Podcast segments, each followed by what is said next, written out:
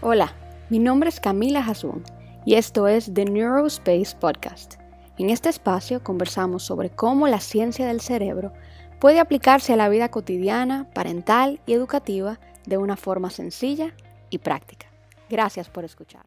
Bienvenida Camila, qué buen tema. Bienvenida. ¿Cómo Bienvenida Camila. Hola, hola, hola, gracias. Gracias por el recibimiento. Bienvenida, buenos días el cerebro y el consumo casual de marihuana. ¿Qué te, motiva a traer ese tema, Camila?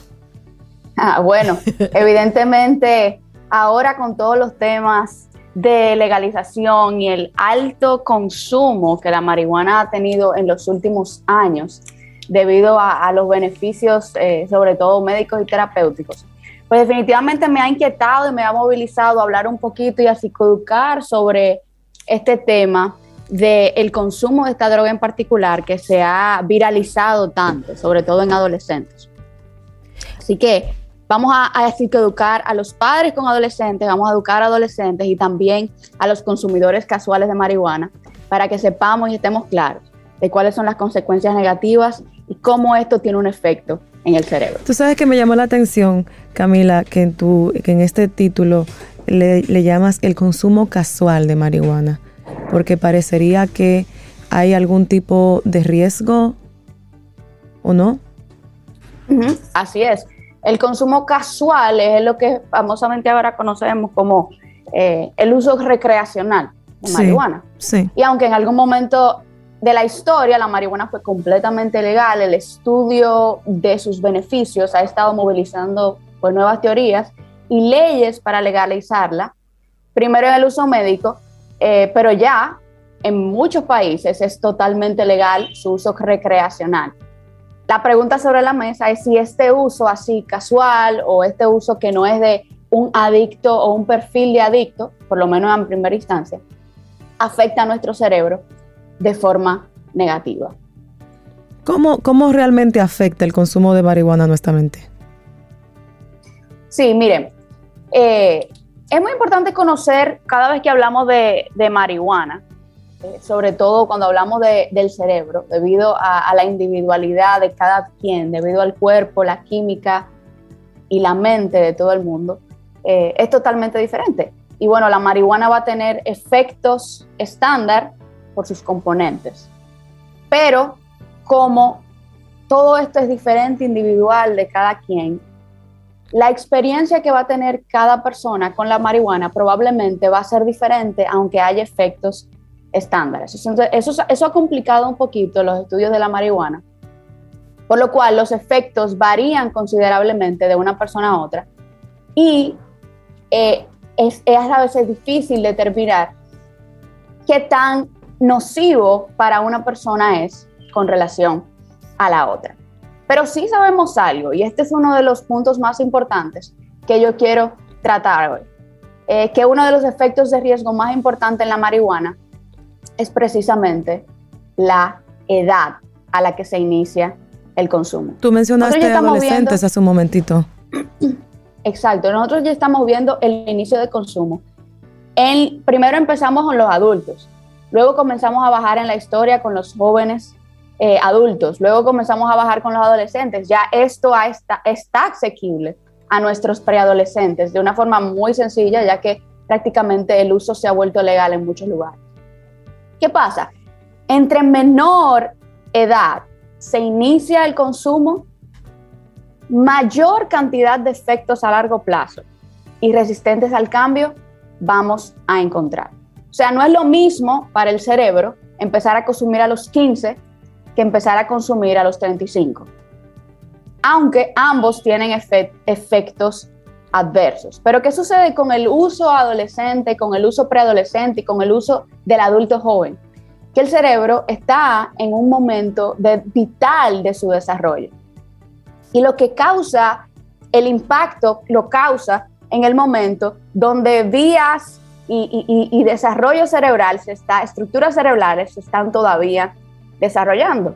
Incluso hemos visto eh, en los estudios alteraciones a largo plazo en la estructura y en la función cerebral cada vez que observamos el consumo a mayor plazo o a menor edad de jóvenes. En ¿Y cuáles, cuáles, son, cuáles son esos efectos, eh, Camila, que mencionas? Tenemos muchos efectos dentro del cerebro que se observan como partes conductuales.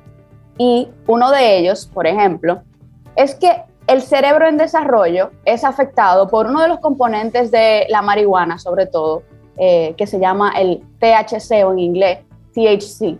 En personas en menos de 25 años hay muchos receptores de cannabis, digamos que eh, los receptores en nuestras neuronas son como unos llavines que están esperando una llave para causar algún tipo de efecto, la llave sería la cannabis, y están muy concentrados en lo que se le llama la materia blanca del cerebro, es decir, hay muchos muchos receptores, muchos eh, llavines que esperan estas cannabis en la materia blanca del cerebro. ¿Qué pasa? Este, esta materia es muy importante para la comunicación cerebral efectiva.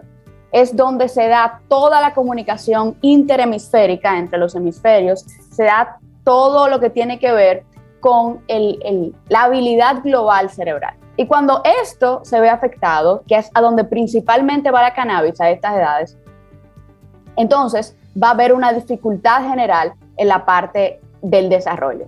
¿Qué sucede? El uso de marihuana va probablemente a interferir con que se desarrollen los tractos de materia blanca que el cerebro utiliza para crecer nuevas conexiones. Nuestro cerebro se, se conecta y puede trabajar por conexiones. Si eso limita que crezcan nuevas conexiones, se va a ver reflejado en todas nuestras habilidades cognitivas, sobre todo en la barrera, en la capacidad de aprender. Un consumidor de marihuana activo desde, eh, eh, desde poca edad va a ser una persona que muy probablemente tenga problemas a largo plazo para aprender con relación a la media o si no hubiera consumido, para consolidar la memoria. Van a tener problemas para recordar cosas que ya habían estado eh, aprendiendo. Van a tener problemas para resolver problemas con creatividad en el largo plazo. Esto va aumentar la probabilidad de que esto suceda a menor edad. ¿Y hay, ¿Qué sucede? Sí, sí, sí. ¿Qué sucede? En la parte del procesamiento emocional también vamos a ver una, un declive importante. Hablaba de la parte cognitiva, pero por ejemplo, como toda la marihuana también afecta a todo nuestro sistema emocional y límbico, incluso se ha visto que hay un mayor desarrollo de trastornos de paranoia, de dilusiones, eh, delusiones, perdón, esquizofrenia incluso se puede desarrollar con el consumo activo de marihuana. Y esto es solo con el consumo temprano, como tú mencionas, Camila. O sea, independientemente de las cantidades. Esto puede ocurrir en el uso tardío también, pero es más probable que ocurran los efectos a largo plazo y los, eh, lo, que es persistente cuando se empieza a menor edad. Obviamente, a mayor cantidad de consumo, más probabilidad de efectos vamos a observar. Pero, ¿qué sucede? Cuando una persona empieza con un uso recreacional, generalmente estimula, incluso eso pasa también en el cerebro, hay una estimulación importante en los sistemas de recompensa del cerebro, lo que va incrementar la probabilidad de desarrollar un trastorno por abuso de sustancias, otras sustancias, muchas veces a la marihuana se le llama eh, la, puerta, pudiéramos decir, el gateway de otras drogas. Exactamente. Porque sus efectos adversos son nada comparado con los demás. Exacto. Pero también por abusos de sustancias y alcohol. El punto de la marihuana es que tal vez no veamos efectos a corto plazo o inmediatos como pueden causar otras drogas, pero sin embargo lo vamos a ver muy probablemente a futuro con una reducción en el nivel intelectual, muchas veces sucede también, con capacidades cognitivas generales mucho menor. Si ustedes van a las estadísticas, van a ver que los estudiantes que consumían marihuana es mucho menos probable que se hayan graduado de la universidad que los que no. Y van a tener mucha menor puntuación también en pruebas de aptitudes y en pruebas que, de todo lo que tiene que ver con eh, aprendizaje, abstracción, procesamiento.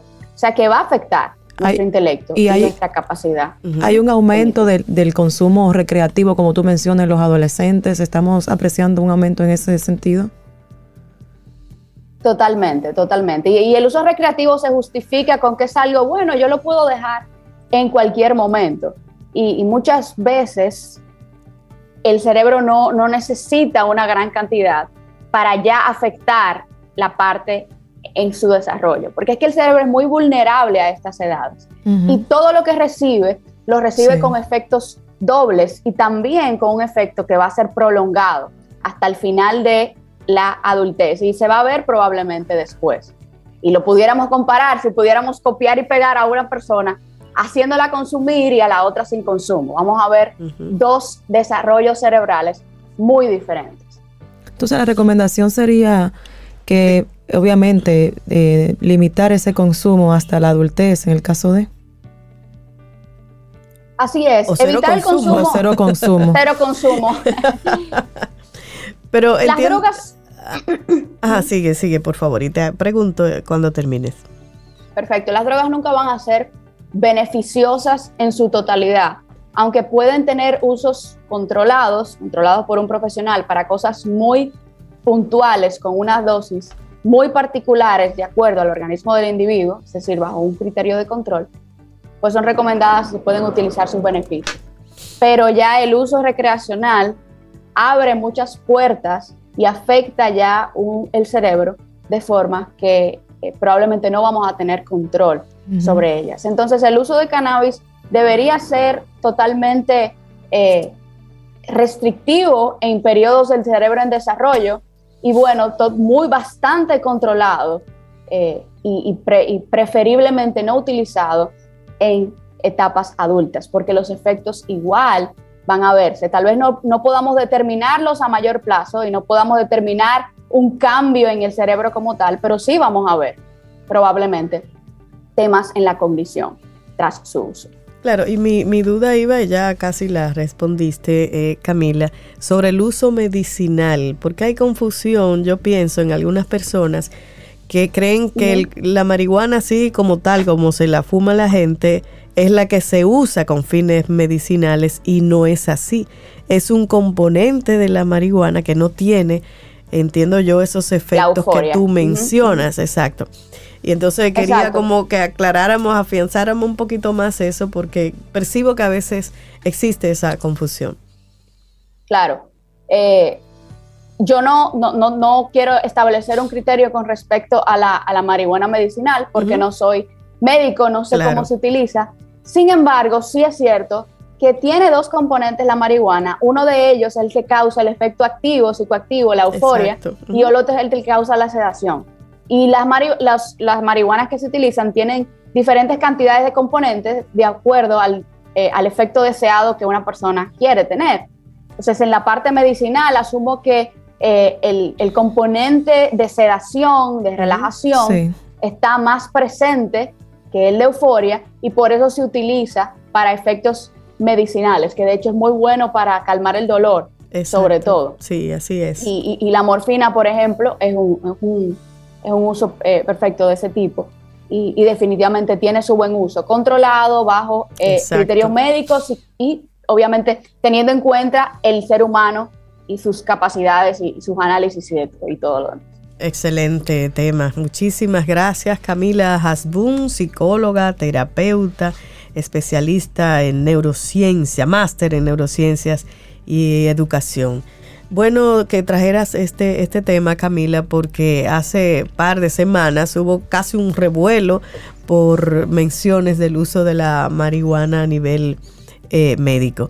Gracias Camila. Cualquier persona que quiera conectar contigo, hacerte más preguntas, llegar hasta tu terapia, ¿cómo, cómo lo hace? Sí, un placer. Mis redes son theneurospace.rd. Ahí van a encontrar mis contactos, enlaces, cursos y cualquier pregunta también me la pueden hacer por esa vía. Excelente. Muchísimas gracias, Camila, Muchísimas gracias. Pasa, pasa un feliz resto del día. Lindo día para ti. Gracias. Gracias por escucharnos. Esperamos que esta información te haya sido de beneficio. Para contenido similar o información de contacto, dirígete a nuestro Instagram o Facebook de Neurospace RD o a nuestra página web de neurospace.com. Hasta la próxima.